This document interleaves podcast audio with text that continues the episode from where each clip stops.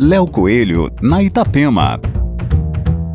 Olá, ouvintes da Itapema. A próxima live da Camerata Florianópolis será voltada para todas as idades, mas especialmente para os apaixonados pelos clássicos da Disney. Neste domingo, dia 16 de maio, às 5 da tarde, a orquestra apresentará no seu canal do YouTube o espetáculo Clássicos do Cinema Infantil, com temas do universo lúdico criado por Walt Disney. Quem esteve no Teatro do SIC em novembro de 2019 viveu uma experiência mágica que deve estar registrada na memória até hoje.